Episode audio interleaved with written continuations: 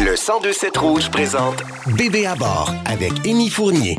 Marie Fortier est très connue dans la région comme étant la spécialiste des bébés. Elle porte très bien son nom puisqu'elle compte plusieurs années d'études dans le domaine, plusieurs années d'expérience surtout dans la salle d'accouchement, autant qu'à la maison avec ses deux enfants.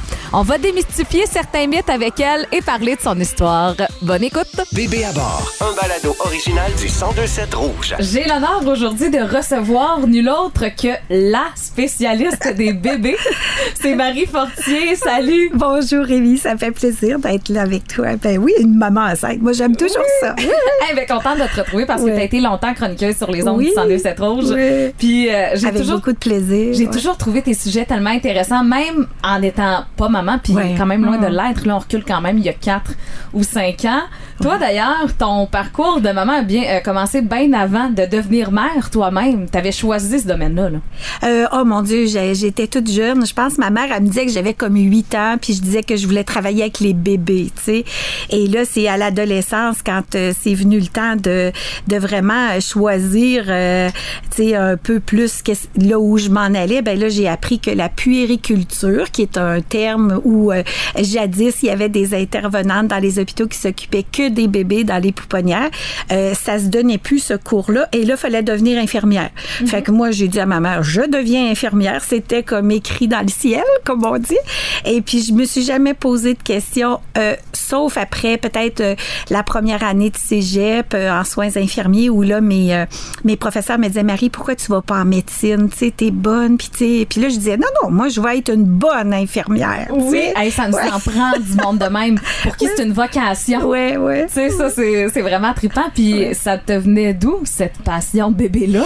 Je le sais pas vraiment. Moi, je suis une famille de neuf enfants, hein, puis je suis la huitième, donc je suis dans les dernières. Fait que c'est pas parce que j'ai vu des bébés à la maison, mais j'ai toujours eu cette attraction-là vers eux. Puis mes parents étaient très, euh, même mon père, il adorait les bébés. Ma mère était très maternelle. Puis on dirait que je sais pas, peut-être c'est de, de de mes antécédents, euh, tu sais, je le sais pas, mais c'est toujours, euh, on est toujours une famille très liée aussi euh, avec tout le nombre, hein, parce que c'est quand même euh, impressionnant, comme tu sais, avec les neveux, nièces puis les petits bébés, on est rendu à une soixantaine là, juste dans ma famille, mais c'est lié serré là. Mm. Fait que bref, t'avais juste vraiment ça dans la peau finalement. Je pense que oui. Ah oui, oui. C'est. Ouais, ouais. Puis tu pouvais même pas euh, aller dans ce domaine-là tout de suite en sortant de l'école. Fallait que tu fasses comme un deux ans, que tu purges ton deux ans en quelque sorte dans un autre domaine. Euh, ben, en fait, euh, quand j'ai fini mon, mon cours d'infirmière, euh, euh, je pouvais pas aller directement à la salle d'accouchement parce qu'ils considéraient ça un, un département spécialisé. C'est rassurant ça,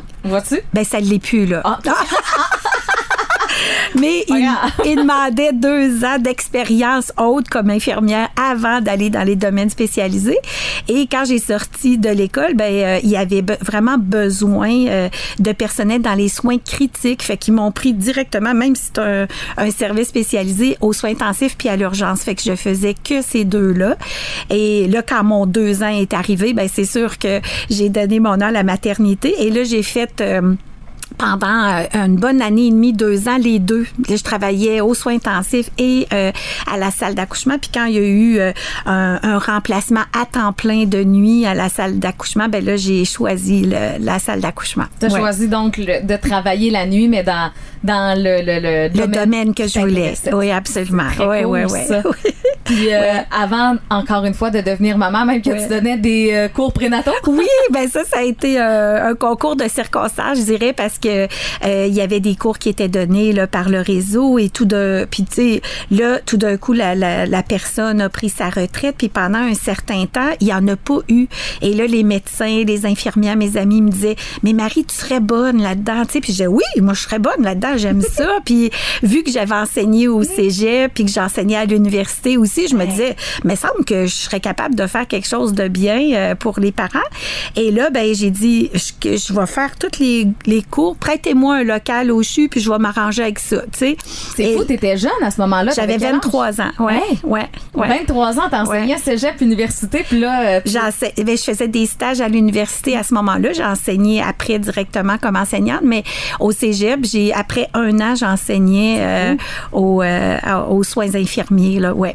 Aïe, aïe, c'est assez Ouais. impressionnant. Puis justement Ouais. que tu prennes en charge des cours prénataux avant même de, devenir oui. toi-même maman. Ça doit être assez rare, j'imagine. Ben, c'est drôle parce que moi, je pensais que j'avais fait ça à l'envers. Ouais. Je pensais que de fait de travailler à la salle d'accouchement puis pas avoir eu d'enfant, euh, c'était comme si euh, je me disais c'est drôle, j'ai l'issue avant d'avoir le, le processus, tu sais. Et puis euh, quelqu'un m'a dit un jour ben non, c'est l'inverse Marie parce que tu savais comment les préparer à qu'est-ce qui s'en venait, tu sais.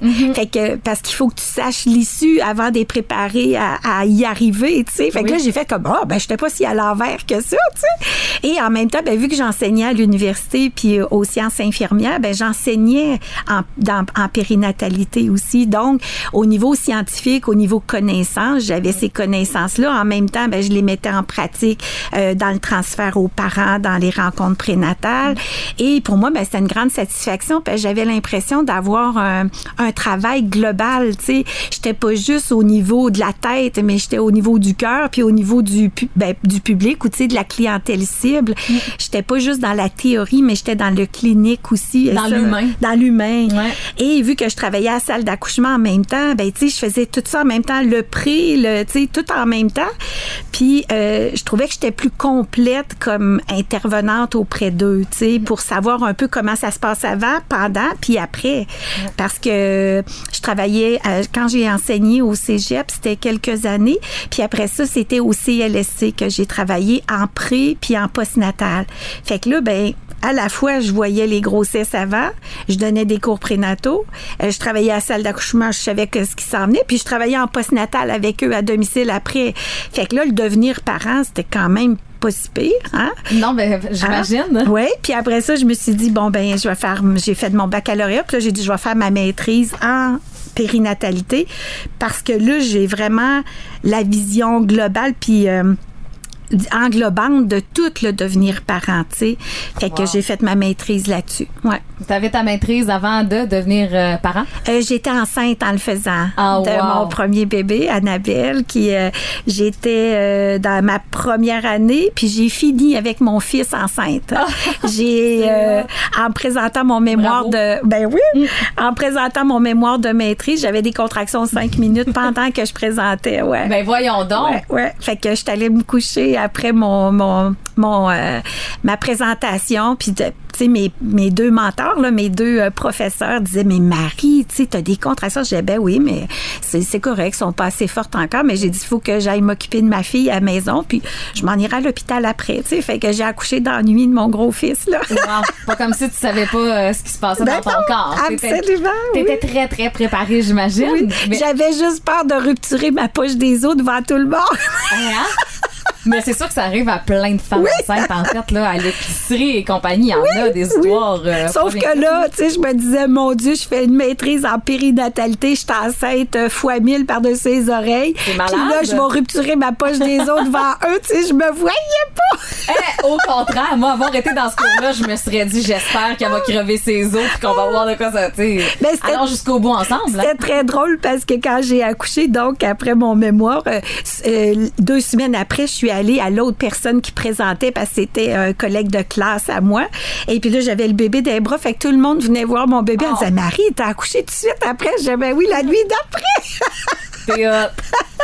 C'était drôle. En tout cas, je trouvais que ça, ça, ça, ça, ça rimait bien ensemble. là. Ouais, Puis là, ouais. t'étais, comme je dis, t'étais ultra préparée, mais est-ce que tu penses qu'on, que même avec toutes tes, euh, tes études, tes Ouais. connaissances et compagnie, Ouais. on peut réellement être 100% préparé à avoir un enfant dans la vie, tu sais, la grossesse, l'accouchement, tout ça. Ouais. Comment t'as vécu ça, toi?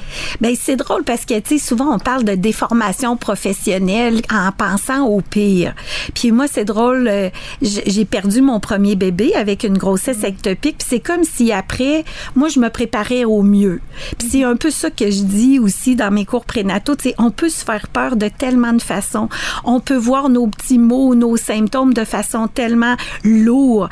Mais tu sais, en même temps, quand on se compare, on se console aussi Tellement. de bien des façons, tu sais, puis qu'en même temps, euh, c'est de vivre ça, même avec des symptômes désagréables parfois ou des petites complications, tout ça, c'est le résultat au bout de ça qu'on attend avec un bébé en santé, une mère qui va bien, puis tout fou. ça, tu sais. C'est fou quand je vois justement, tu sais, tu disais se préparer au pire, je vois des, des scénarios même proches de moi quand Oui, même, oui. qui arrivent tellement plus souvent qu'on pense, puis à chaque étape, ça fait en sorte que je me dis, comme comme Oui. je te disais un peu, euh, un peu avant qu'on qu'on commence l'enregistrement, moi les, les vomissements là, les trois premiers mois, j'étais comme yes, elle est là, là. Oui. Le, le- le bébé est présent, ça veut dire que que il se passe quelque chose dans mon corps Ouais. puis à chaque étape là c'est fou comment tout est une victoire ne serait-ce que la première écho Oui. euh, la première fois qu'on entend battre le cœur, les résultats de la trisomie, Oui, euh, la morphologie. exact. Puis là, je suis comme passé ça, fait qu'on dirait qu'enfin, là, je savoure, puis j'arrête pas de le dire à mon chum, on est donc bien chanceux. chanceux. Exact, exact. Puis tu sais, c'est pas en vain ces choses-là parce que tu as quelque chose qui se transforme en toi, tu sais. Puis veut veut pas, ben ça l'amène son lot de, de changements, veut veut pas, hein. Mm-hmm. parce que toute une grossesse, un accouchement, un postpartum, un retour au travail, tout parfait. Moi, j'ai jamais vu ça. Je l'ai jamais vu. Fait que moi, quand je me préparais, tout comme je le suggère aux autres, c'est préparez-vous. Tu sais, on, on se ferme pas les yeux à se dire il y a rien qui peut arriver, mais en même temps, comment on peut se préparer à des affaires qui peuvent arriver? Je veux dire, on pourrait s'en parler un an de temps, mais ça l'aiderait qui à quelque part? Tu sais, fait que là, moi, je donne les réalités.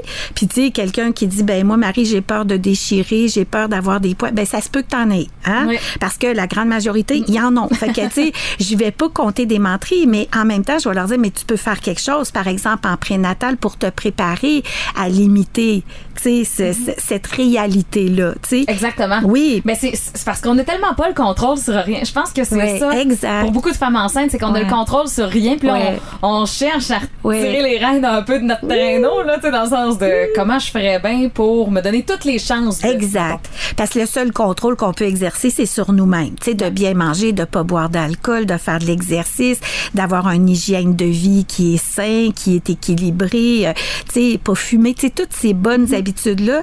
Puis après ça, je dis aux mères, ben, il faut faire confiance à la vie après parce que tu l'as pas le contrôle du reste.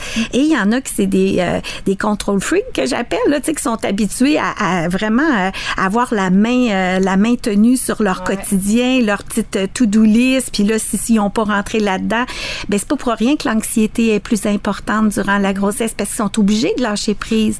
Mais moi, je trouve que l'arrivée d'un premier bébé, ça nous apprend beaucoup, beaucoup à la femme, puis à l'homme aussi probablement, mais à la femme, de justement dire, ben il y a une partie de nous qu'on apprend à connaître différemment parce qu'on l'a pas le contrôle. Fait qu'à un moment donné, il faut, faut lâcher et c'est à notre grand avantage avec le reste de notre vie aussi.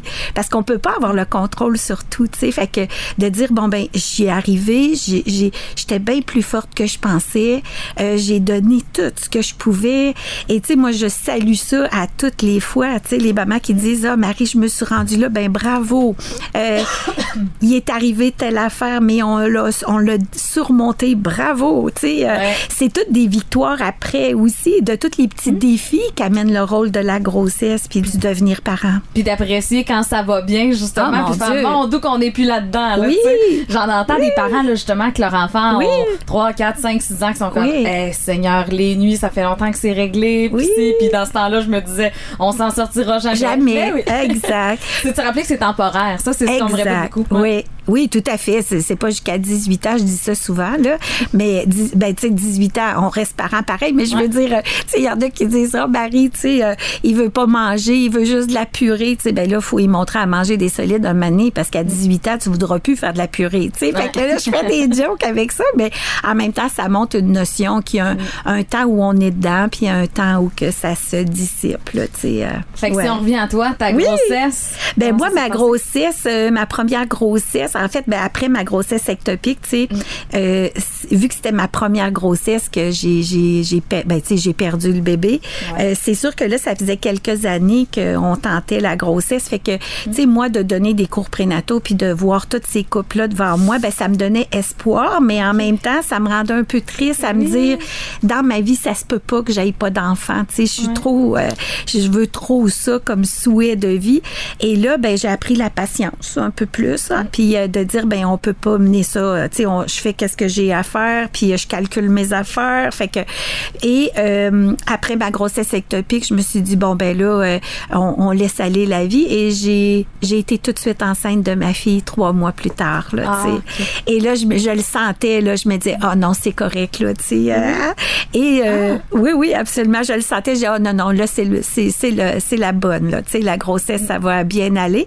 J'ai eu des tunnels carpiens que je me suis fait mais ça a été somme toute une belle grossesse. C'est rare qu'on entend ça. Des tunnels carpiens, c'est très fréquent en fait. Ah euh, maintenant, euh, avec les ordinateurs, les souris, euh, les enseignantes, les, les, personnes qui travaillent de leurs mains, les couturières, les tricoteuses, tout ce qui travaille beaucoup, beaucoup les, les poignets. En fait, c'est pas si rare que ça. C'est juste qu'on se rend pas tout à l'opération, mm-hmm. là, tu sais, nécessairement. J'ai jamais entendu. C'est un symptôme qui est relié à la grossesse? En fait, c'est l'augmentation du volume sanguin qui fait en sorte que ça amène des compressions à l'intérieur du poignet. Donc, les nerfs s'en trouvent euh, écrasés, puis ça donne des symptômes d'engourdissement, puis de perte de force et tout ça. Puis on peut tolérer ça un certain temps durant la grossesse parce que quand ils accouchent, les mères, leur volume sanguin revient normal, puis les symptômes disparaissent. Mais dans le fond, euh, quand le symptôme est trop important, puis l'accouchement trop loin à venir, ben il y en a qui pourront jamais retrouver leur force ni leur mobilité de leurs doigts à cause de des dégâts que ça va avoir engendré sur leurs nerfs. Fait qu'à ce moment-là, ben, on est mieux d'opérer quand les, euh, les injections de corticostéroïdes là, pour diminuer l'inflammation euh, sont pas efficaces. À ce moment-là, ben, il faut passer euh, au plan B. Hein? Et moi, je savais pourquoi. Fait que là, j'étais là, ben allez-y, allez-y. Puis là, je disais, euh, je le sais qu'une grossesse fait ressortir ce qu'on a déjà. Fait que le tunnel carpien me faire opérer là, là, ben, je le savais que je serais pas opérée quand j'aurais 70 ans. Mm. Mais ce qu'on a, il va nous revenir plus tard. C'est juste que la grossesse le fait ressortir plus rapidement. Fait que quand ils m'ont dit, hey, ta main droite, Marie, là, fait que j'ai dit, non, non, non, allez-y, là, faut le faire avant que j'accouche parce qu'il faut que je pousse mon bébé. Oui. Quand ça va être le temps, puis j'ai besoin de mes mains pour le prendre, j'ai besoin de. Fait que ça a été. Euh, pour moi, ça n'a pas été, je le vois même pas comme euh, une complication majeure. Tu sais, je me disais, il y a tellement d'autres choses qui est bien pire pour, euh, tu sais, c'est pas un accouchement prématuré, c'est pas une mère qui fait de, l'hypertension, tu sais, jusqu'au plafond puis qui a un diabète débalancé. Moi, c'est un tunnel carpien, je trouvais ça niaiseux, envoyé, tu sais. On opère ça. Puis euh, à l'accouchement, ben c'est un premier bébé, fait que c'était plus long, mais euh, c'est moi qui ai demandé le forceps, tu sais, en disant euh, ah ben là le cœur, fait que là ils ont dit ah Marie on y pensait, ben je dis allez-y là, tu sais, fait que moi je pense que qu'est-ce que j'avais dans la tête, pareil comme je dis au couple dans mes cours, c'est c'est moi je veux un bébé en santé avec toute sa tête puis toutes ses facultés, puis on s'abandonne, on s'abandonne, puis tu sais le fait d'accoucher, ça m'a juste confirmé plein d'affaires, mais ça l'a pas changé ma perception de, de, de, de mettre au monde. Ça m'a confirmé. Tu sais, quand tu dis avec toutes tes connaissances, Marie, qu'est-ce que ça l'a changé après cinq ans de toi-même accoucher, c'est qu'après, j'arrêtais pas de dire, hey, ça, c'est vraiment vrai, tu sais. Alors, c'est. Mais puis après ça, je c'est comme si quand j'en parlais, c'était même avec tout mon cœur, avec tout mon, mon cœur, puis mon corps, parce que dans le fond, il avait passé par là lui-même.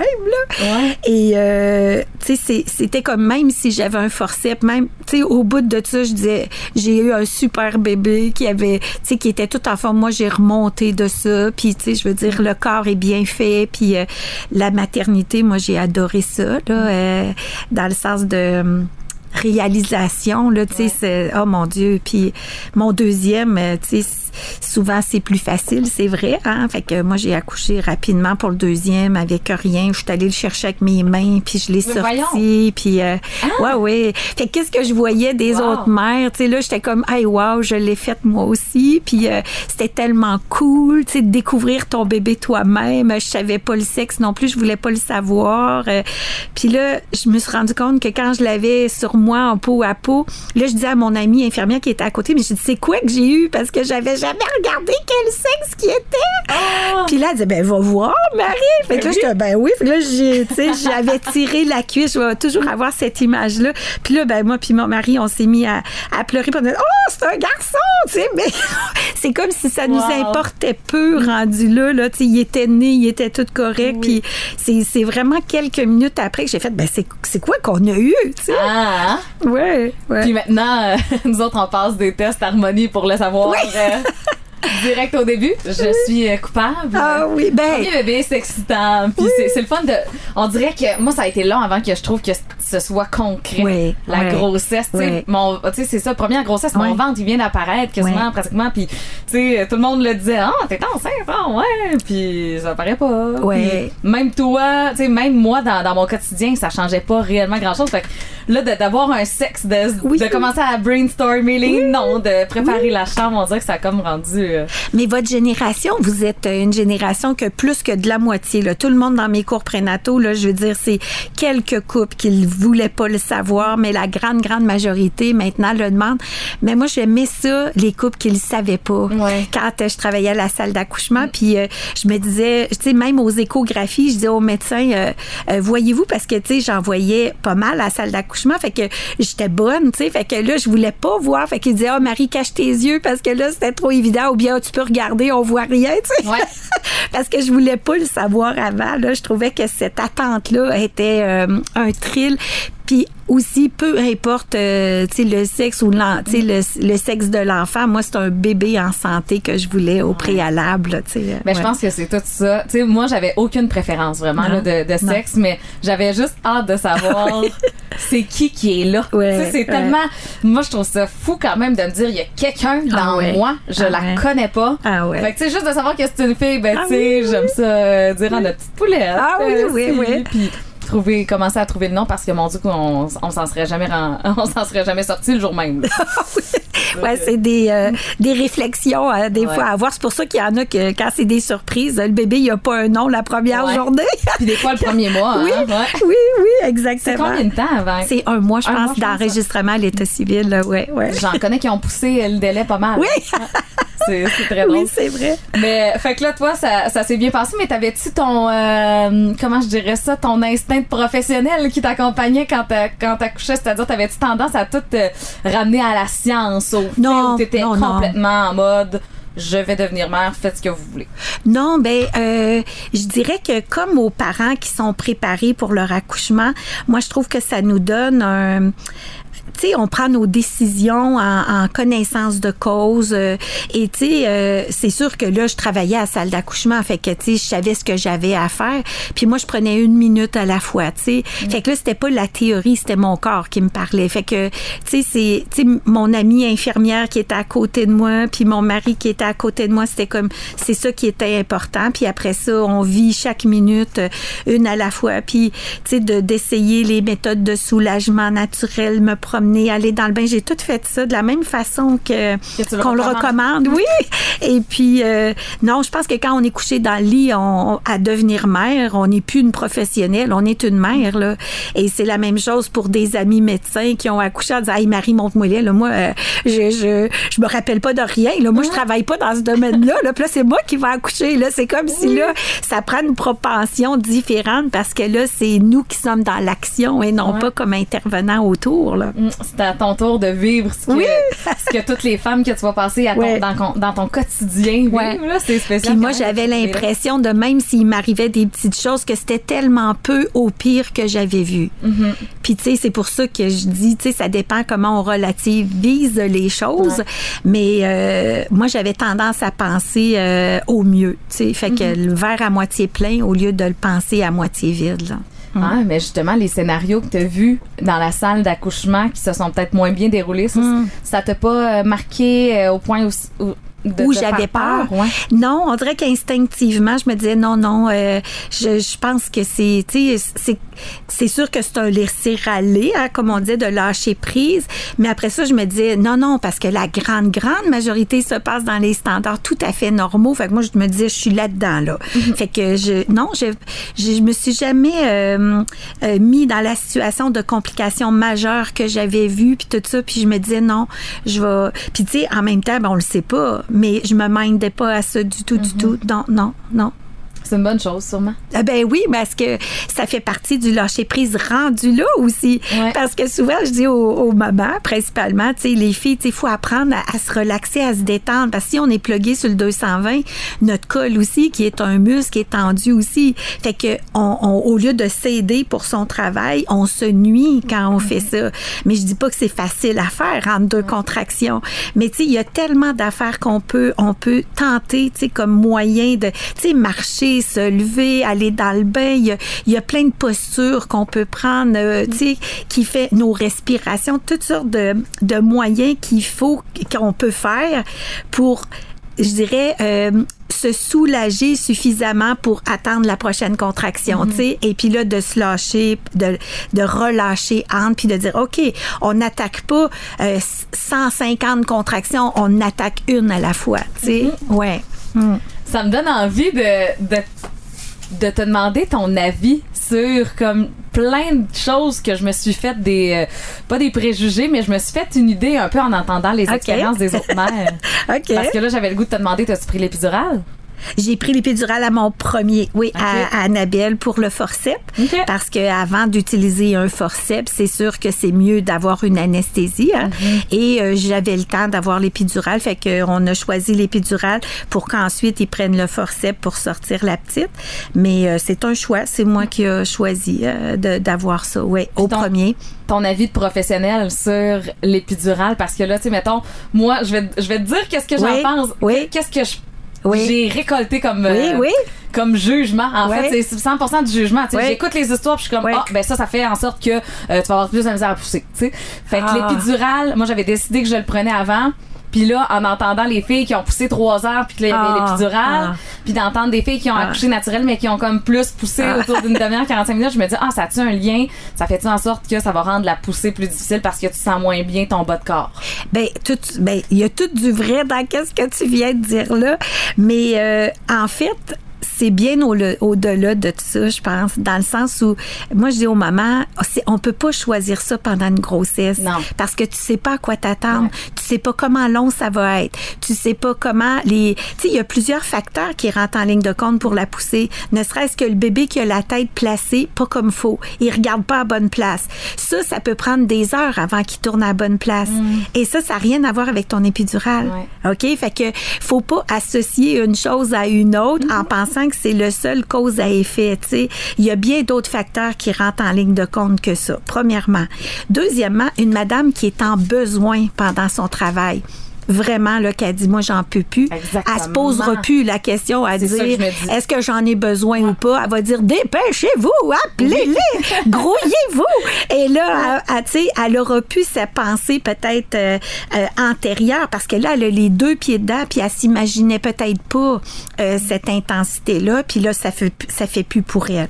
Fait que moi, je dis, on est mieux de pas fermer les portes, sauf que comme toi, quand tu dis, ben moi j'aime ça m'envisager euh, de façon physiologique, moi je vais toujours dire ça en premier. Il y a plein de femmes qui accouchent naturellement de façon physiologique, puis ils pensaient qu'ils seraient pas capables. OK? Ben, moi, j'aurais eu tendance à penser ça parce que, tu sais, euh, ça me- la douleur m'insulte dans la vie. Tu sais, je me colle, je me cogne un, un orteil sur le coin d'un mur, puis on dirait, là, je pleurerais comme un enfant de 4 ans tellement ça vient me chercher, là. Oui, Fait mais que je suis pas tant tolérante, mais en le sachant à quoi m'attendre, je me dis, puis en ayant tellement un beau but à travers tout ça. C'est parce que se cogner les orteils, à part une fracture puis ben de la douleur aiguë, ça te donne rien au bout du compte.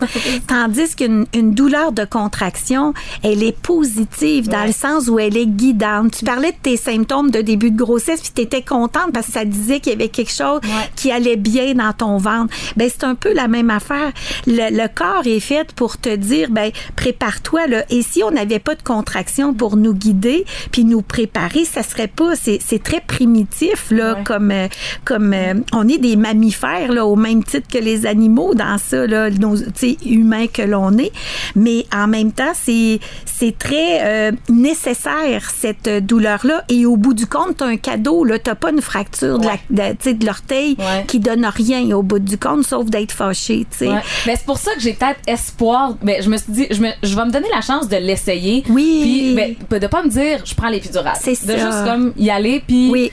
De, de, tolérer la douleur Oui. que, où je suis capable de le, de le prendre puis que ça me brûle pas non plus parce que c'est pas mieux non plus si si je suis pas capable de dormir puis que là j'arrive à la pousser tu sais je suis en travail pendant Mais on vous laissera heures. pas dans le caca, les Ouais. filles. Non, non, dans le sens où que, tu sais, euh, si on est trop dans l'appréhension de qu'est-ce qui va arriver, Ah, je dormirai pas, je vais être Mm. Ouais. Mm. fatiguée, ben vous le créez par le fait même.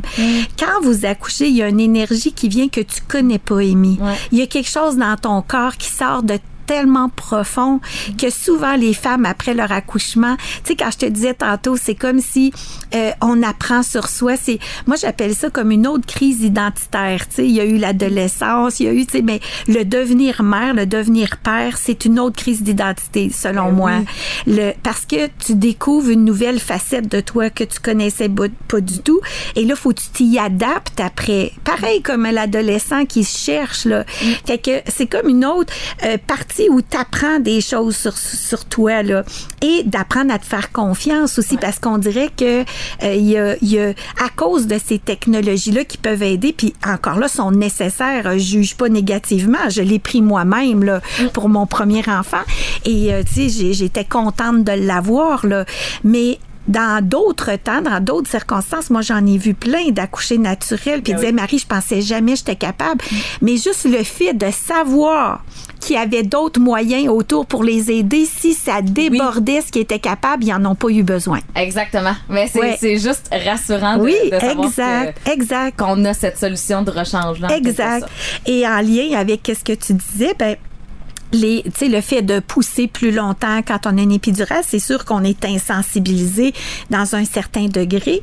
Mais maintenant, je sais pas si tu savais, mais dans plusieurs hôpitaux, dont le, le CHU ici, euh, on a euh, les épidurales qui sont auto-administrées par la mère.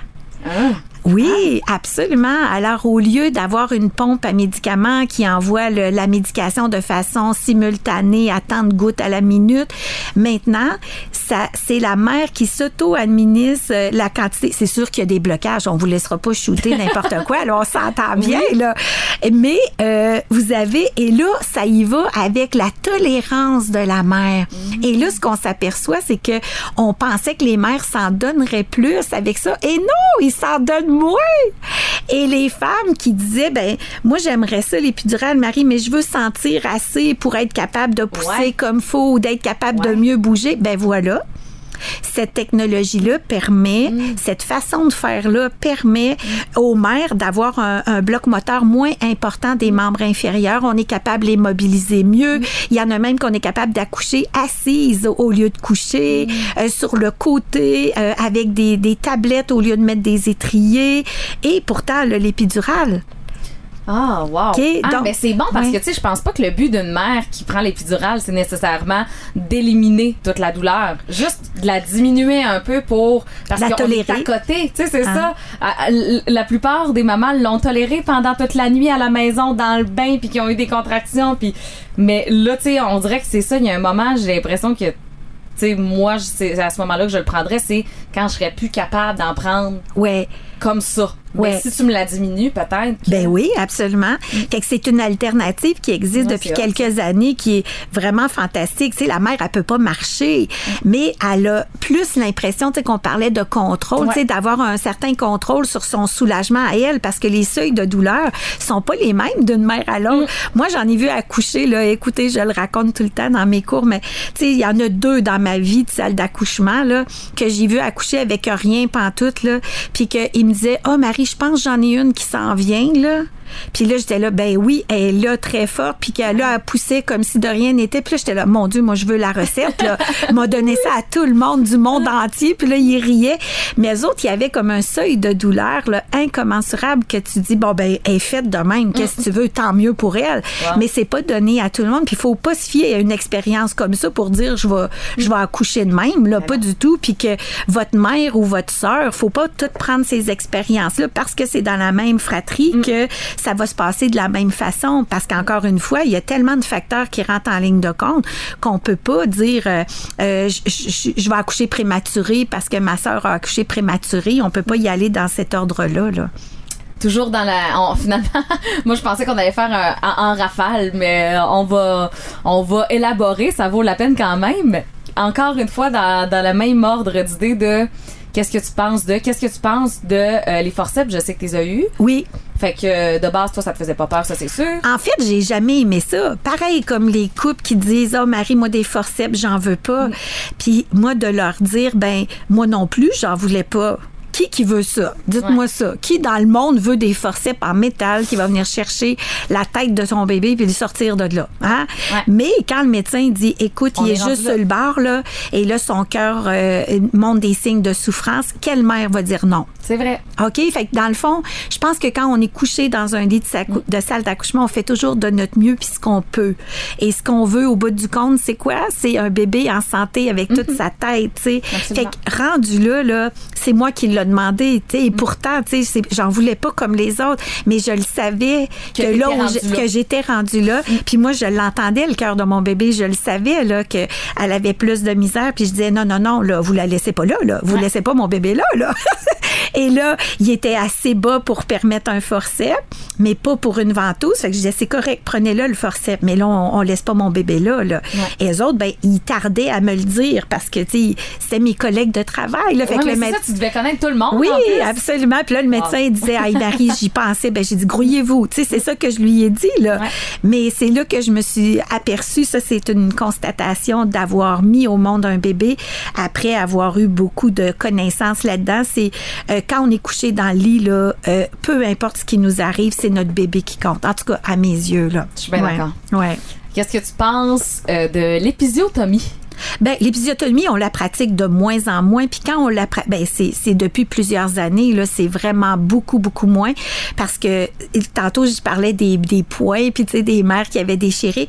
Mais on va laisser les tissus faire davantage de façon naturelle parce que souvent, la déchirure est moins importante que, que l'épisio qu'on aurait faite. Mais encore une fois, quand un bébé est très proche de naître et que le cœur est en décélération puis il est juste sur le bord, ben l'épisiotomie est nécessaire pour sortir le bébé des fois. Fait qu'encore une fois, c'est pas un choix, un premier choix. Hein? C'est jamais de première intention un choix comme ça. Mais en même temps, dans les circonstances, ben le médecin il a l'esprit critique de ces situations-là en disant avec sa, sa compétence, sa discipline de dire si je le fais pas, le risque est quoi? Et quand il le fait, c'est que le bénéfice est toujours plus grand que les inconvénients que ça peut donner. Ouais. Sauf que on dirait que mon, mon opinion là-dessus Ouais. a un peu justement euh, changé quand j'ai reçu Megan il y a quelques épisodes Ouais, qui ouais. m'a parlé de, de son expérience à elle. Premier bébé, j'ai l'impression que c'était vraiment nécessaire, euh, comme elle raconte. Puis deuxième accouchement qui semblait quand même bien aller, le cœur du bébé euh, était stable à mon souvenir. Puis euh, commence à pousser au bout de 10 minutes, ils lui ont, ils lui ont Oh. proposé l'épisiotomie. Ah ah. Fait qu'à ce moment-là, est-ce que tu penses que ça peut être raisonnable de dire, ben, je- si c'est pas nécessaire, de se l'écrire à la limite dans le plan. Tu sais, moi, ce serait comme la seule chose que j'écrirais si c'est pas nécessaire. Euh, ben, en fait, moi, je discuterais de là parce que Ouais. quand ils lui ont offert, moi, je pense que le conjoint aussi, pas juste la maman couchée dans le lit, parce que veut, veut pas, t'es couché dans le lit, t'es pris dans l'intensité du moment. Hey, t'as pas ton esprit tout là pour répondre à des questions de même, Ouais. là. Mais le conjoint, il est là, il joue, ou la conjointe, là, joue un rôle primordial là-dedans en disant, mais quelles sont les raisons pour lesquelles on Pourquoi le ferait? Pourquoi on le ferait? Alors ça, faut jamais hésiter à poser les questions. Puis vous êtes personne et nono là-dedans. Là, vous êtes toutes capables de comprendre. Et ici, il dit ah ben ça irait plus vite. Toi, tu dis ben non, je veux pas Ouais, que ça aille plus vite nécessairement. Faut juste que si le, le travail se déroule bien, mon bébé va bien, puis il descend tranquillement, mais petit chemin faisant, il descend Ouais. tranquillement. Moi, j'ai pas de souci avec ça, mais j'en veux pas d'épisiotomie. C'est parfait. Mm. Mais si la mère dit oui ou la mère le demande, parce qu'il y en a qui le demandent à Ouais. la fin, ah ben non, coupez-le parce que le fait qu'il y a eu une, une épisiotomie antérieure, ben, le tissu qui a été euh, rattaché, donc ça l'a donné une cicatrice. Hein? Et une cicatrice est jamais aussi souple en tissu pour s'étirer pour les prochains bébés. OK? Là où on gagne pour un deuxième, troisième bébé, c'est souvent sur la durée du travail. Tu sais, souvent, on coupe de moitié là, le temps du premier. Mais les structures se sont déjà étirées. C'est pour ça qu'il descend plus vite. Mais quand on a eu une épisiotomie, on a eu euh, euh, des points, hein, tu sais, des, des, des sutures qui ont été faites, puis a du tissu cicatriciel là, ben c'est sûr qu'il y a euh, une, une rigidité qui est installée à ce niveau-là souvent, qui peut prendre un peu plus de temps à s'étirer qu'un tissu sain, si on peut dire. Et là, c'est le médecin, pour une raison, il y avait peut-être d'autres raisons qu'il n'a pas dit, mais si il y a personne qui a demandé pourquoi il proposait ça, parce que c'est pas de mesure courante de proposer ça, parce qu'elle en a eu un au premier, de faire une épisotomie au deuxième. Je pense que c'était vraiment pour sauver du temps, hum, à mon souvenir de ce qu'on Ah, ah, ben là, tu vois, elle aurait pu dire non. Elle- a dit non, je pense. Oui, ok. Puis ça, ça a quand même été vite, fait que c'est pour ça que. Ah, je ben oui, dis, oui, Je absolument. commence à être têtée un peu des Oui. expériences des autres puis à me faire des euh, ben pas des Une tête, Ouais, une une, tête, tête. sur ah justement c'est une bonne idée de poser la question. Ben- je poserais la question, je dirais pas non mais je poserais Puis la à ton amoureux de dire, ben, tu sais, si ça arrivait des circonstances comme ça, moi, je veux comprendre les, les, les pourquoi, tu sais. Ouais. Alors là, ton chum, il peut dire, OK, OK, tu sais, dans la Je situation. même en plus, faut que je comprenne. C'est parfait, c'est parfait. Puis moi, je trouve que c'est ça d'être préparé. Mm. Euh, tu sais, dans des, des, des décisions éclairées qu'on fait, si le médecin dit, écoute, le cœur de ton bébé va pas bien, Amy, il faut qu'on le sorte, oui. ben voilà. Mais s'il dit, ah ben ça irait plus vite, t'as le droit de dire non, toi. Il y a personne qui t'oblige à dire oui là. là. Il y a pas d'urgence euh, euh, nationale là, là, du tout, du tout. Alors ça, c'est ça, faire des choix éclairés. Il peut te le proposer, mais tu as le droit de dire non là. Absolument. Très bon ça. Fait que la critique que tu fais par rapport à tout ce que tu entends, elle est saine parce que ça te fait une tête. Oui, en même temps, faut pas fermer des portes en Non. disant si ça l'arrivait qu'il y avait des situations, mais je veux savoir pourquoi, par exemple. Et le plan de C'est ça, c'est que je veux pas qu'on me la donne justement puis après ça faire ah mais avoir su que c'était pour ça, je l'aurais pas pris. Ah non non, mais ça, puis si c'est pas d'urgence, ils sont capables de t'expliquer pourquoi. Ouais. Si c'est d'urgence, ils vont te le dire vite, Amy. Je peux te le dire. Je peux te le dire. Et tu sais, le cœur du bébé, là, souvent les, les mères puis les pères, ils ont déjà peur parce que avant qu'on prenne une épisiotomie, là, on a essayé plein d'autres choses à cause du cœur du bébé. Fait que les parents sont déjà alertes à dire ça va pas bien là. Mm. Et là, ils voient le monde qui commence à rentrer dans la chambre, puis là on tourne d'un bord, tourne de l'autre pour essayer de voir comment le cœur du bébé récupère et récupère pas. Et là, tu vois, là, c'est comme le niveau de stress qui augmente dans la chambre. Fait que quand il dit, Amy, il faut qu'on le sorte, écoute, tu viens pas de l'avoir en surprise, là. Ben non. Ben non, c'est ça. Mais non. Puis, euh, ben, si on pousse la, la situation à l'extrême, Oui. dans certains cas, c'est pas possible avec les forceps, l'épisiotomie. Euh, il y a- ça finit parfois en césarienne Oui. d'urgence. Qu'est-ce que, Oui. qu'est-ce que, moi, j'aimerais ça que tu me donnes les, les avantages, inconvénients de chaque, l'accouchement par voie naturelle Vaginal. de Oh, mon. Dieu, ben- à ton avis, encore une fois, là, c'est Ben, en fait, un accouchement vaginal qui va bien, il y a toujours moins d'effets habituellement euh, sur le physique puis sur le, les structures par la suite parce que le corps est, se, se, se récupère hein, par la suite et tout ça. C'est sûr que le passage d'un bébé sur le plancher pelvien puis tout ça, on se comprend que ça fait une modification certaine. Mais une césarienne, faut pas minimiser ça. C'est une chirurgie majeure. Euh, on passe à côté de vaisseaux sanguins majeurs, de nerfs, de, terminaisons nerveuses, tout ça. Il y a des risques post-opératoires, pareil comme d'autres chirurgies d'infection, de d'abcide, tu sais, mais tout ça. Et là, c'est vraiment la situation dans le vif du sujet. C'est toujours bénéfice versus inconvénient. Tu sais, quand le médecin dit, écoute, ça presse, puis là, on peut reprendre euh, l'exemple du bébé où le cœur va pas bien. Exactement. Mais si le cœur va pas bien et on n'est pas en situation où l'évolution du travail est assez euh, avancée pour qu'on puisse prendre un forceps, ben qu'est-ce qu'on fait? Quand on a essayé tout le reste? On peut pas le laisser là, là. Non. Et là, on dit aux parents, écoutez, on s'en va en césarienne, on peut plus là. On a fait ce qu'on avait à faire. Ouais, moi c'est plus au niveau où euh, je te donne euh, un, un exemple. J'arrive chez mon médecin, mon mon bébé est mal positionné, puis il Ouais. donne parfois il donne euh, l'option. Écoute, on peut Ouais. l'essayer, Ouais. essayer de le tourner, ou essayer de l'accoucher par voie naturelle, ou encore on planifie une césarienne. C'est ça. T'aurais fait quoi toi? Ben, si j'avais eu un siège, tu veux dire? Ouais. Oui, ben un siège avec la version, moi je l'aurais tenté, c'est sûr, là.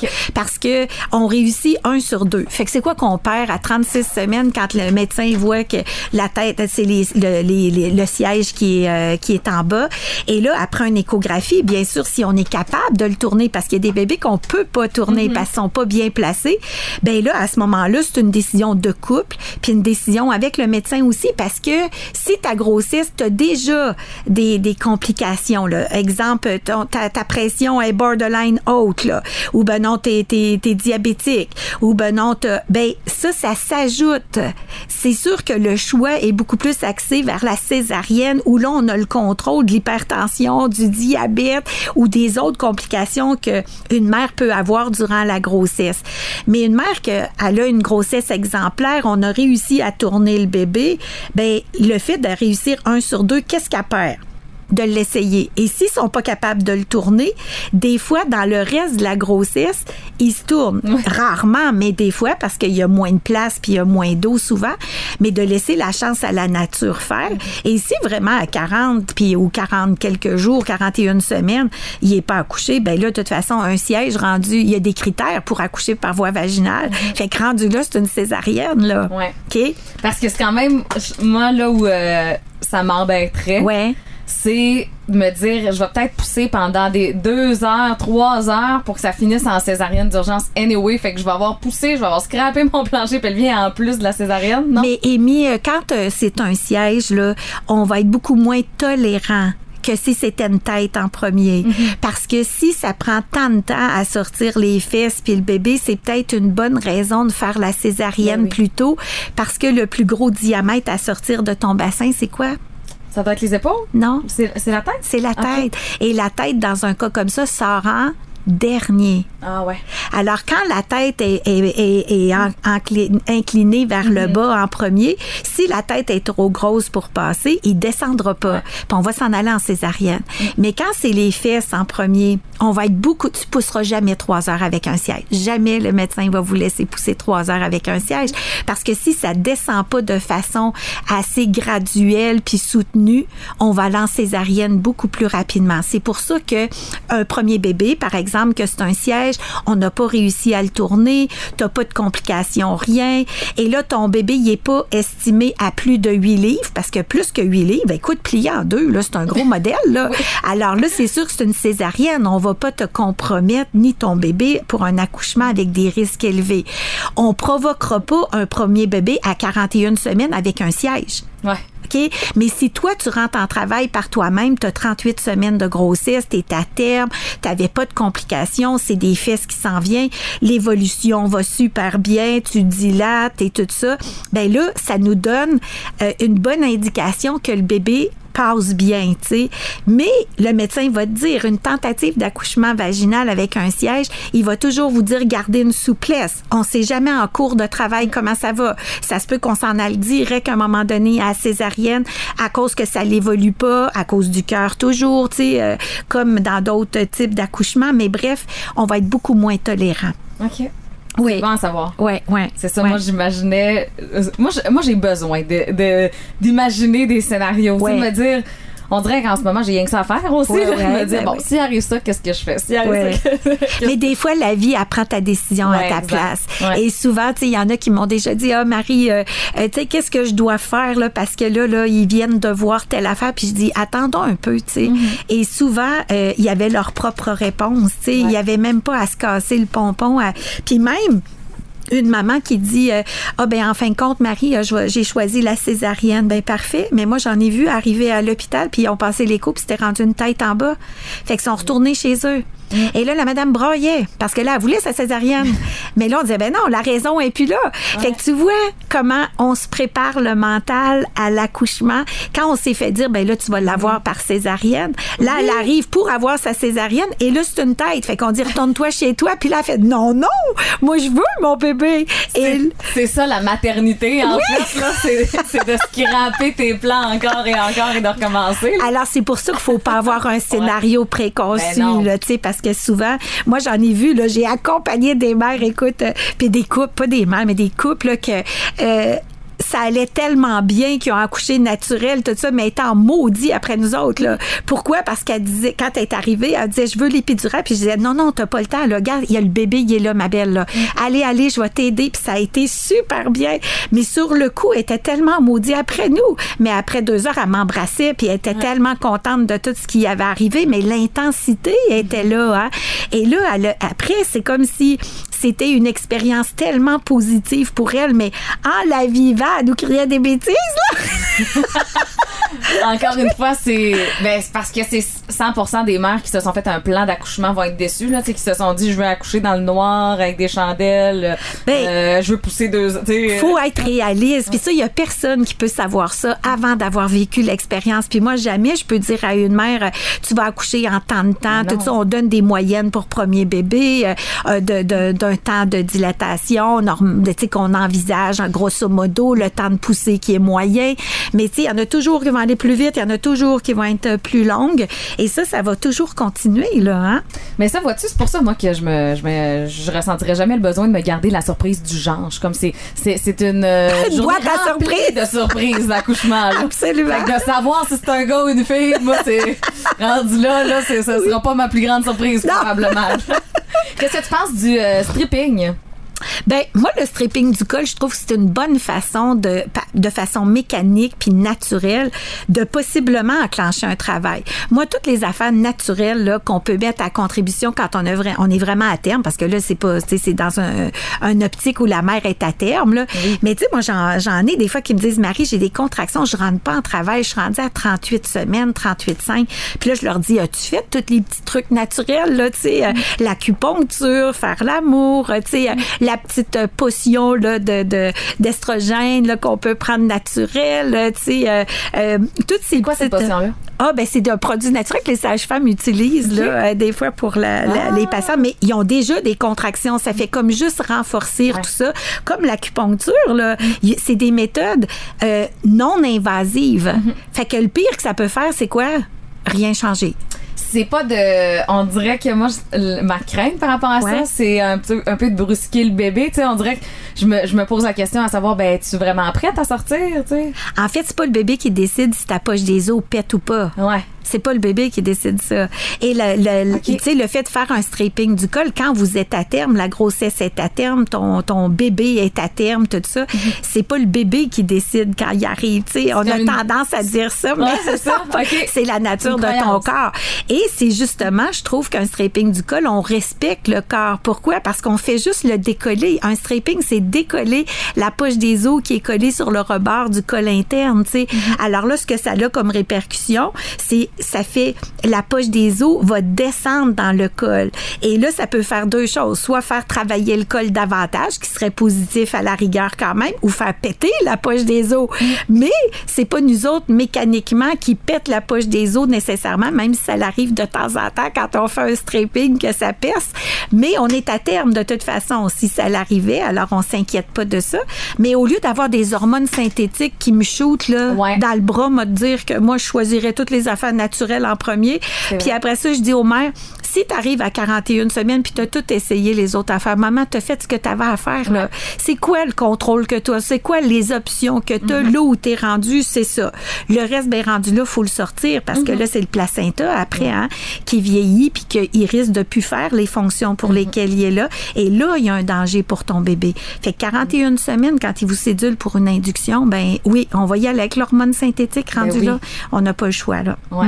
Fait que c'est, c'est quasiment. Ah, vois-tu, on dirait que tu là, tu me fais un peu changer de bord parce que le stripping, moi, j'avais ma croyance de le bébé est pas prêt.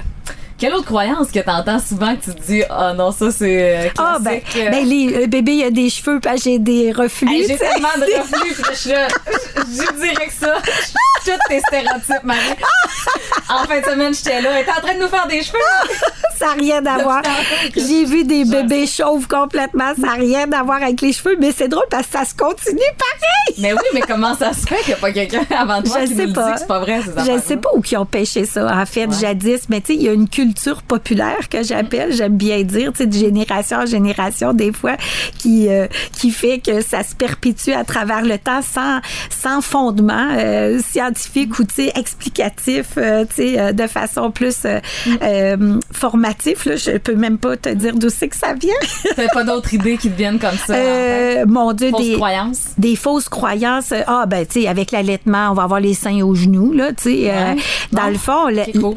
le sein, ben, tu sais, j'entends ça des fois, mais tu sais, je sais qu'ils rient avec ça, tu sais, comme si euh, les seins euh, devenaient plus pendants, mais c'est pas l'allaitement qui va changer la structure des seins, c'est la grossesse. tu sais. Alors, c'est sûr que les seins deviennent plus souples, ben, peut-être moins fermes avec euh, les grossesses, mais c'est pas l'allaitement, puis surtout pas les Nord-Américains, même ça, tu sais, que la durée de l'allaitement qu'on a, tu sais, et même une mère qui allaiterait un an, même deux ans, puis tout ça, elle a pas 12 bébés dans sa vie. En tout cas, c'est rare les familles qui ont 12 bébés, qui allaitent 12 bébés pendant euh, je sais pas combien de temps. Là, c'est sûr que les structures rendues au bout de, de tu sais, 12 ans, 14 ans, sans arrêt à allaiter, là, les structures peut-être qui sont plus descendantes que d'autres choses. Mais dans un contexte nord-américain, là, on n'a pas besoin d'avoir peur de ça, zéro Non. minute, hein? Ben, Ou- c'est ça. Mes amis m'ont tous dit que ça revient pas pire un peu presque avant. Là, évidemment, C'est on ça. récoltera pas le 100 mais mettons qu'on... Moi, si je, me, si je, je retrouve 70 je suis On va être content, c'est ça. Le fait de que si on prend de l'huile de ricin, là, ça c'est des Ouais. affaires de tu grand-mère. là. quand tu parlais de- Ouais. de, de- du petit cocktail, là. Oh tantôt, non, ça c'est. Moi, c'est ça que j'ai eu dans Oh la tête. Non, non l'huile de ricin, ça faut faire attention Oui, parce que. c'est dangereux, hein? Ben, c'est parce que là, tu sais, au niveau intestinal, c'est sûr que ça peut donner des, des genres de coliques, de crampes. Là, la mère avec la diarrhée, c'est pas le fun quand elle accouche, là. Fait que là, il y en a qui me disaient, Aïe, Marie, je me suis fait dire ça, mais quelle horreur, j'ai eu la diarrhée tout le temps de mon travail. Et là, c'était le stress de dire quand je vais pousser, même si, tu sais, il y en a beaucoup qui ont peur de ça en disant si je perds des selles, Marie, puis j'ai mon Dieu, pauvre mère, pensez-vous que c'est la pire des affaires qu'on voit puis qu'on on, on, on a contact à l'hôpital? Tu sais, c'est, c'est Il pas y en a beaucoup, ça a l'air. oui, mais même si ça l'arrivait, c'est pas grave. Souvent, on a enlevé les selles, puis vous, tu sais, c'est. euh, T'évaluerais, toi, t'en as vu passer en tabarouette, là. Ouais. Tu dirais une mère sur combien, à peu près, que ça arrive? Ah, c'est difficile à dire. C'est pas une mère sur deux, mais souvent, vous allez à la selle durant votre travail parce qu'avec les contractions, ça stimule le péristaltisme intestinal parce que l'intestin, il est collé à l'utérus. Fait que souvent, ça va faire effet à- durant le travail. Les mères vont aller aux toilettes euh, souvent naturellement parce que c'est comme si la nature disait vide-toi parce qu'il y en a un qui s'en vient puis il prend de la place. là. Fait que la mère, elle dit, Ah, je suis allée aux toilettes, je suis allée à la selle. On dit, ben parfait. Tu sais, ça veut dire que, tu sais, tout s'évacue. Et là où, des fois, euh, il y a des mères qui sont, sont- c'est plus douloureux pour elle, c'est elle qui se fait provoquer, par exemple. Et que c'était une mère qui était très, très constipée puis qui a l'ampoule rectale pleine de sel. C'est sûr que les contractions, à ce moment-là, peuvent être plus douloureuses pour elle parce que la contraction pousse le bébé vers le bas. Puis le bas, ben la tête, puis tout ça, à côte sur, euh, tu sais, en descendant, veut, veut pas, ça va écraser l'ampoule rectale. Fait que c'est là où des fois, euh, tu sais, euh, il- il- le médecin pourrait euh, proposer à la fin de la grossesse à une mère ou bien, tu sais, ah ben tu pourrais prendre des, des colasses ou prendre des choses pour vraiment éliminer, tu sais, éviter la constipation le plus possible là, pour euh, te soulager rendu là, là. Mais même si ça l'arrivait, Amy, c'est Ah tellement, euh, tu sais, ça gicle pas après mur, là. Tu sais, c'est comme, le monde, il pense que, comme le sang, d'ailleurs, quelqu'un qui a peur du sang, ils ont vu des films où que ça giclait après mur, puis là, ils imaginent ça. Puis là, je dis, pauvre parent, voyons, ça, ça revole pas. Des fois, il y en a un peu à terre, c'est vrai, mais c'est à cause de nous, de nos souliers autour, tu sais, tout ça, quand on a, parce qu'il y a pas, il y a pas beaucoup de ça à l'accouchement nécessairement. C'est quand le placenta décolle, puis tout ça que, mais là, vous avez pas toute la face là pour regarder ça, anyway, là. Non, c'est ça, Ouais. qu'il y en a beaucoup qui s'en rendent même pas Pas compte. compte. Ben non, absolument, absolument. Fait que les selles, c'est la même affaire, là. Puis dans les cours, je répète ça souvent parce que je me trouve drôle, là. Mais euh, il y avait un- une maman qui disait à son chum, c'est arrête de péter. Puis là, le chum qui disait, mais j'ai pas pété. Et là, ben, elle a répété, ben, arrête de péter. Et là, lui a dit, OK, ma chérie, mais il avait jamais pété. Mais c'est elle qui avait perdu un peu de sel qu'on y avait enlevé. Mais elle me disait, oh, c'est moi! ça, c'était une madame j'avais eu. J'avais tellement ri parce que le père, quand il sait plus quoi dire, ben, il dit oui, ma chérie, parce que. Oui. Ben, il y a rien que ça à faire, c'est quand même pas si dur. Dire oui, ma chérie, ça donne là.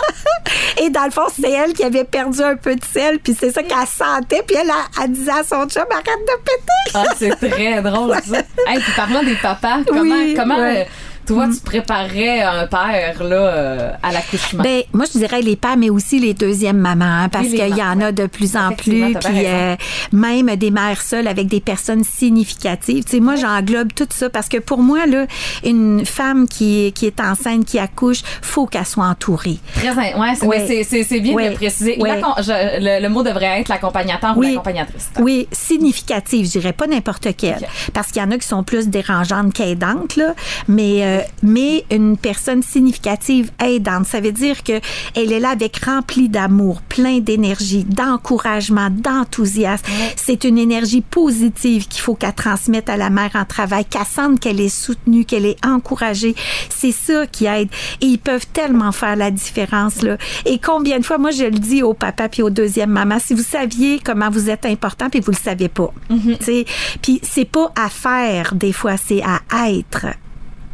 Puis là, je répète, c'est pas toujours à faire c'est à être. Oui, juste dans l'énergie, ça peut Exact. Parce qu'il y a des pères qui disent, oh Marie, je me sentais impuissant, je pouvais pas rien faire. Non, papa, tu étais à côté d'elle, la débarbouillette d'en face, tu lui donnais ses petites croquettes de glace pour qu'elle suce ça, tu l'encourageais, tu respirais avec elle, tu la soutenais quand elle poussait, tu fait tellement d'affaires pour elle. Mais il a rien vu de ça parce que des fois, il était assis à côté, puis là, elle flattait, puis quand c'était le temps de la contraction, elle y rentrait ses ongles dans son avant-bras et lui se laissait faire parce qu'il voulait pas, tu sais, la contrainte dans sa, dans sa mhm. contraction.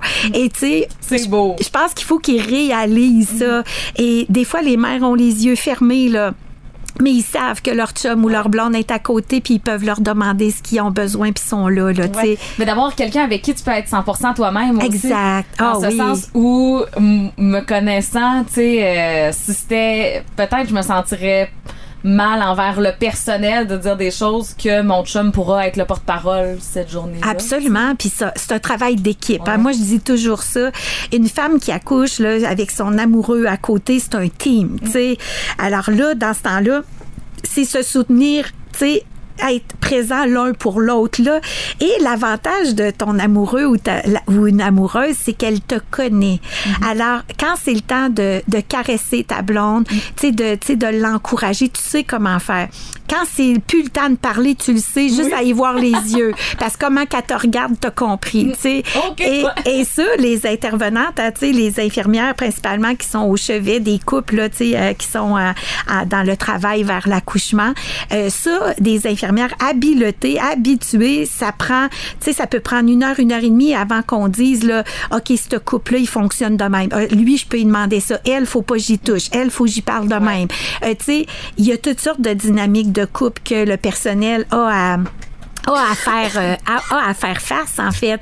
Et puis il faut que l'intervenante s'ajuste à chacun d'eux. Mm-hmm. puis euh, faut pas se leurrer tu sais il y en a qu'on peut pas leur demander grand chose puis il y en a d'autres qui sont tellement au devant puis ils veulent. Fait que nous autres on n'a pas à juger de ce couple là mais on a à accompagner. C'est ça. Exact exact. Puis euh, en terminant, j'aimerais ça que tu me dises qu'est-ce qui a le plus changé autant dans ton début de, de ah. carrière d'infirmière que dans ton parcours de maternité à aujourd'hui de ce que tu vois dans les couples que tu rencontres, surtout dans tes cours prénataux, par exemple?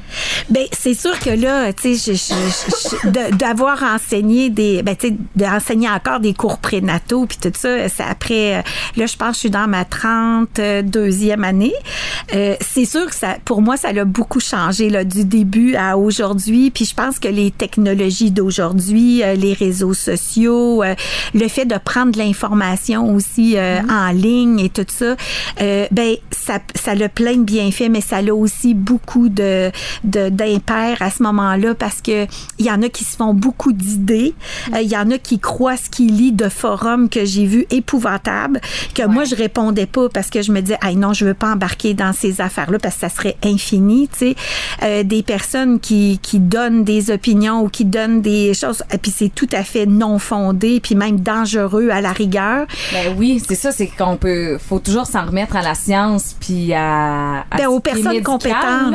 aux personnes compétentes dans le domaine parce que tu sais euh, des avec les allaitements ben il y a des marraines d'allaitement qui sont pas nécessairement des infirmières qui sont pas nécessairement des médecins ou quelqu'un qui qui a qui a un mais il y a un, perfectionnement qui est là qui est légitime tout ça qui vont aider plein de femmes tu sais mais une mm-hmm. personne compétente là où on a besoin et de pas s'en tenir à, à tout à tous les conseils qui nous sont donnés de part et d'autre parce que des fois, c'est complètement contradictoire.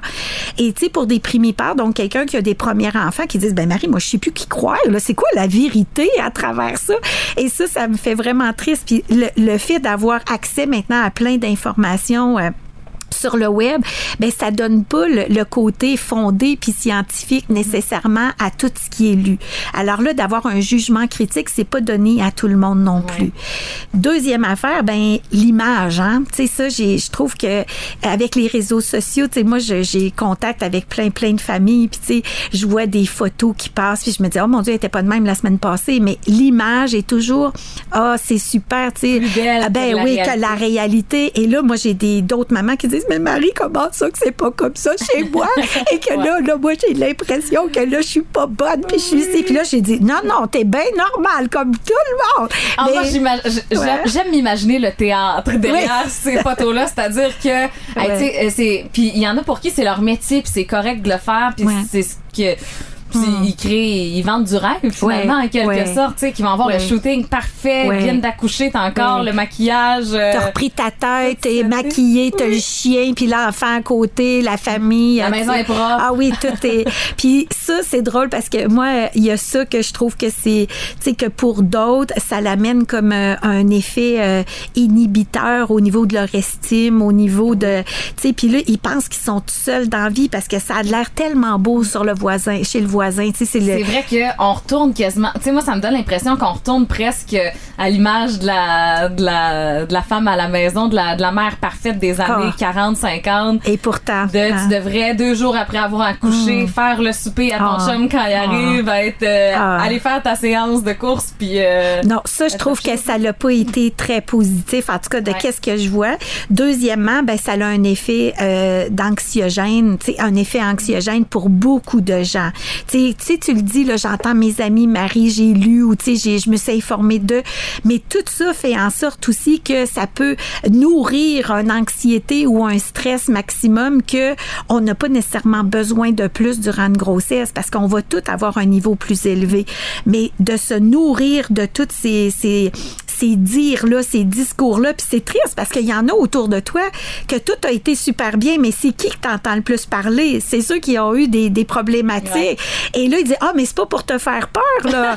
Et là, ben, toi, t'es là, t'es enceinte, c'est ton premier bébé, c'est ça que t'entends. Fait que, tu sais, c'est pas toujours idéal, mais c'est ça la vie, tu sais. ben, avec le podcast en plus, là. Ouais, c'est Tu ça. savais comment j'en ai des témoignages qui commencent par c'est pas pour te faire peur. C'est ça, c'est ça. Mais non, en même Ouais. temps, encore une fois, comme je te dis, moi, d'avoir les expériences des autres, ça fait Ouais. pas nécessairement en sorte que euh, ça me crée pas nécessairement d'angoisse, plus que de ah, c'est un scénario qui est possible, puis je suis chanceuse si c'est pas ça qui me C'est ce qui t'arrive, exact. Ouais. Puis de rester zen à travers ça, pareil, parce Ça que hein? c'est arrivé à d'autres. Il va en avoir d'autres à venir aussi, on le sait pas, mais Moi, même... tant qu'ils sont là pour m'en parler, Ouais. ça me va. Ouais, je me dis, ben au pire, ça sera ça. Puis, Puis d'être en sécurité pour que toi puis ton petit bébé se porte bien. Tu sais, je pense que c'est le résultat qui compte.